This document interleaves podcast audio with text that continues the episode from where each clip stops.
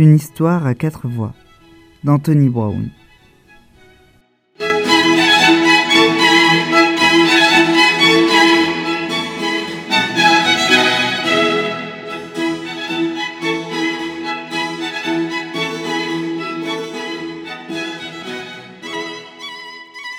Première voix. C'était l'heure d'emmener Victoria, notre labrador de pure race, et Charles, notre fils, faire leur promenade matinale. Nous entrâmes dans le parc et je libérai Victoria de sa laisse, quand, brusquement, un vulgaire bâtard surgit et commença à l'importuner.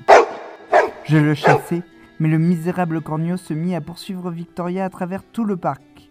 Je lui ordonnai de partir, mais la sale bête m'ignora complètement. Assieds-toi, dis-je à Charles. Ici. Je réfléchissais au menu du déjeuner. J'avais un joli reste de poulet. Je pouvais le servir agrémenté d'une salade ou bien décongeler l'un de mes délicieux potages. Lorsque je remarquai tout à coup que Charles avait disparu. Mon Dieu, où était-il passé? Tant d'horribles individus rôdent dans les parcs de nos jours. Charles Charles Charles J'ai son nom pendant une éternité. Puis je l'ai vu en pleine conversation avec une fillette qui avait très mauvais genre. Charles, viens ici immédiatement, ai-je dit. Et viens ici, je te prie, Victoria. Nous sommes rentrés à la maison en silence.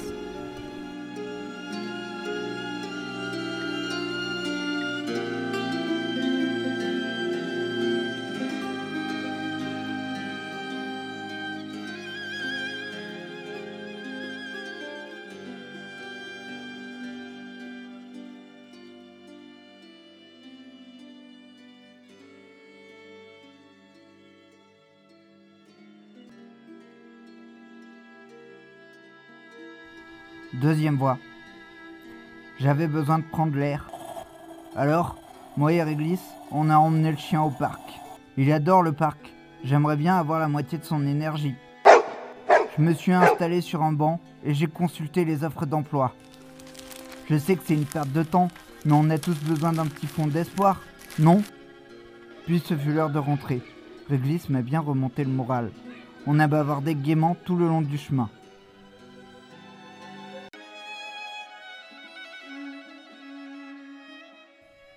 Troisième voix. J'étais une fois de plus tout seul dans ma chambre. Je m'ennuyais comme d'habitude, puis maman a dit que c'était l'heure de notre promenade. Il y avait dans le parc un chien très gentil et Victoria s'amusait beaucoup. Elle avait de la chance, elle. Ça te dirait de venir faire un toboggan? demanda une voix. C'était une fille, malheureusement, mais j'y suis quand même allé. Elle était géniale au toboggan. Elle allait vraiment vite. J'étais impressionné. Les deux chiens faisaient la course comme de vieux amis. La fille a ôté son manteau pour jouer à se balancer, alors j'ai fait la même chose. Je grimpe bien aux arbres et je lui ai montré comment s'y prendre.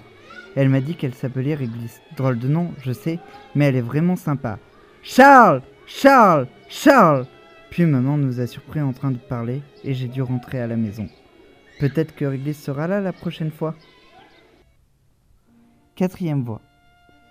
Papa n'avait vraiment pas le moral, alors j'ai été contente qu'il propose d'emmener Albert au parc. Albert est toujours extrêmement impatient qu'on le détache. Il est allé droit vers une magnifique chienne et a reniflé son derrière. Il fait toujours ça. Bien sûr, elle s'en fichait la chienne, mais sa maîtresse était hyper fâchée, la pauvre pomme. J'ai finalement parlé à un garçon sur un banc. J'ai d'abord cru que c'était une mauviette, mais en fait, non. On a joué à la bascule et il n'était pas très bavard. Mais ensuite, il est devenu plus cool. On a attrapé un fou rire quand on a vu Albert prendre un bain.